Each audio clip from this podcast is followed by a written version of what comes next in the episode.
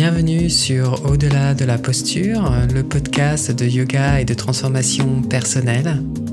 Je suis Jean Itier, enseignant de yoga et formateur, et je vous propose toutes les deux semaines des outils concrets pour vous aider à trouver des réponses à des questionnements, à avancer dans votre pratique du yoga et à redonner du sens à votre vie pour trouver le courage de vivre en fonction de qui vous êtes vraiment. Alors aujourd'hui, je souhaite euh, vous présenter le deuxième obstacle qui peut se poser sur notre chemin lorsque nous pratiquons le yoga ou dans la vie en général. Si vous avez écouté l'épisode 7 sur la maladie, vous saurez qu'il y a 9 obstacles qui sont les suivants.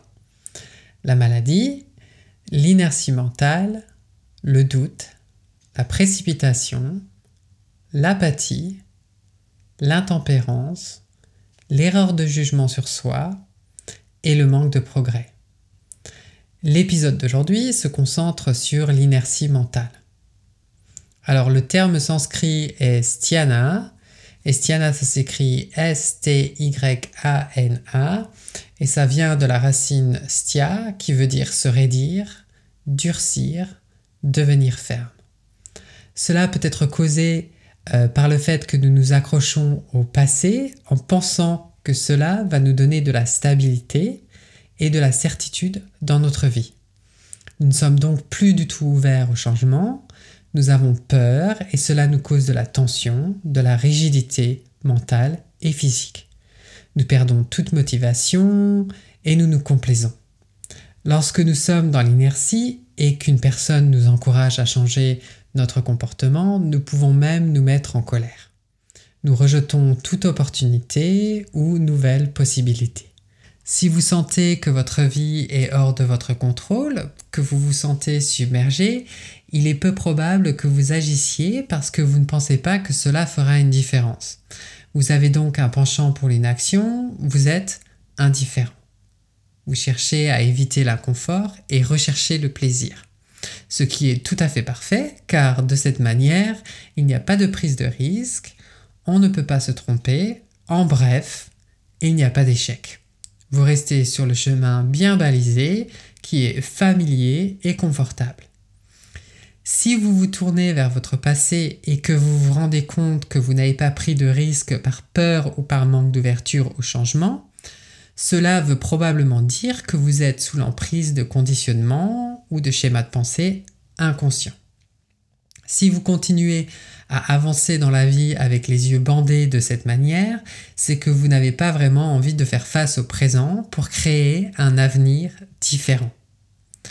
Le gros problème avec cette inertie, c'est qu'elle peut être ressentie comme un soulagement à court terme, mais cela peut vraiment devenir néfaste et même nous conduire à la dépression. Nous sommes épuisés, nous baissons les bras et nous devenons indifférents. Nous avons l'impression de ne plus avoir le temps de nous occuper de nous-mêmes, nous nous négligeons et nous stagnons. Nous nous donnons des excuses, des raisons pour lesquelles nous ne pouvons pas changer. Prendre soin de soi ici et maintenant, c'est aussi prendre soin de son futur soi. Sinon, vous ne faites que recréer votre passé. Selon le yoga, l'univers est manifesté par le jeu et l'interaction de trois qualités primordiales qui s'appellent les gunas. Les gunas, ça s'écrit G-U-N-A-S et il y en a trois. C'est tamas, rajas et sattva. Donc, psychologiquement, sattva, qui s'écrit S-A-2-T-V-A, se traduit comme joie, et sérénité. Rajas, qui s'écrit R-A-J-A-S, engendre l'activité, le mouvement, et il est à la base de tout effort, de tout labeur, ainsi que de l'agitation et de l'instabilité. Tamas, qui s'écrit T-A-M-A-S, est le facteur de résistance et d'obstruction aussi bien à la lumière de la compréhension sattva qu'au dynamisme du mouvement rajas. En bref, c'est l'inertie. L'infinie diversité de l'univers n'est due qu'à des combinaisons en proportions variées des trois gunas qui se dominent, se supportent, s'activent et se contrebalancent. Cela veut dire que même si vous êtes dans tamas, que je vous rappelle, euh, tamas est l'inertie, il y a en vous rajas, qui est l'activité, le mouvement, et sattva, qui est la paix et la sérénité. Le but du yoga étant bien évidemment de cultiver un équilibre euh, et une énergie sattvique.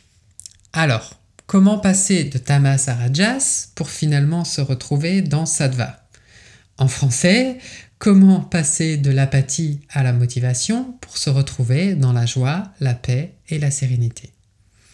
Il faut tout d'abord choisir un sankalpa et un sankalpa, c'est une intention, un engagement envers soi-même.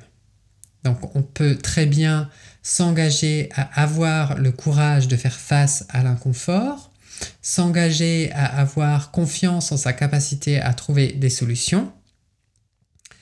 Et cela demande une certaine autodiscipline que Patanjali appelle tapas, Tapas, s'écrit T-A-P-A-S.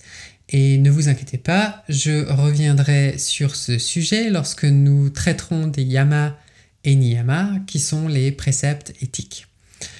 Le mot discipline fait toujours un peu peur, mais je peux vous assurer que si vous avez une vision claire de là où vous souhaitez aller et que vous êtes euh, discipliné, c'est le chemin vers la liberté. Cela commence par votre mise en mouvement, en prenant la décision de faire face à l'inconfort et en respectant cet engagement envers vous-même. Donc la prochaine fois que vous aurez décidé de créer une routine pour pratiquer le yoga ou la méditation, décidez à l'avance de comment vous allez accueillir l'inconfort qui se présente à vous. Vous pouvez euh, très bien euh, faire face à cet inconfort en vous posant quelques questions. Donc je vais vous proposer les questions suivantes. Quel est l'inconfort auquel vous vous attendez si vous mettez ce changement en place? Quel confort ressentiriez-vous en ne l'amorçant pas? Donc c'est-à-dire quel avantage retirez-vous en restant là où vous êtes? Quel est l'inconfort auquel vous vous attendez si vous ne mettez pas ce changement en place? Et finalement, quel est le confort ou le plaisir que vous ressentirez lorsque vous aurez changé et atteint vos objectifs? Je vous invite donc à vous poser euh, ces questions et à me laisser un commentaire pour me faire part de votre expérience. Je vous remercie pour votre écoute et je vous dis à dans deux semaines.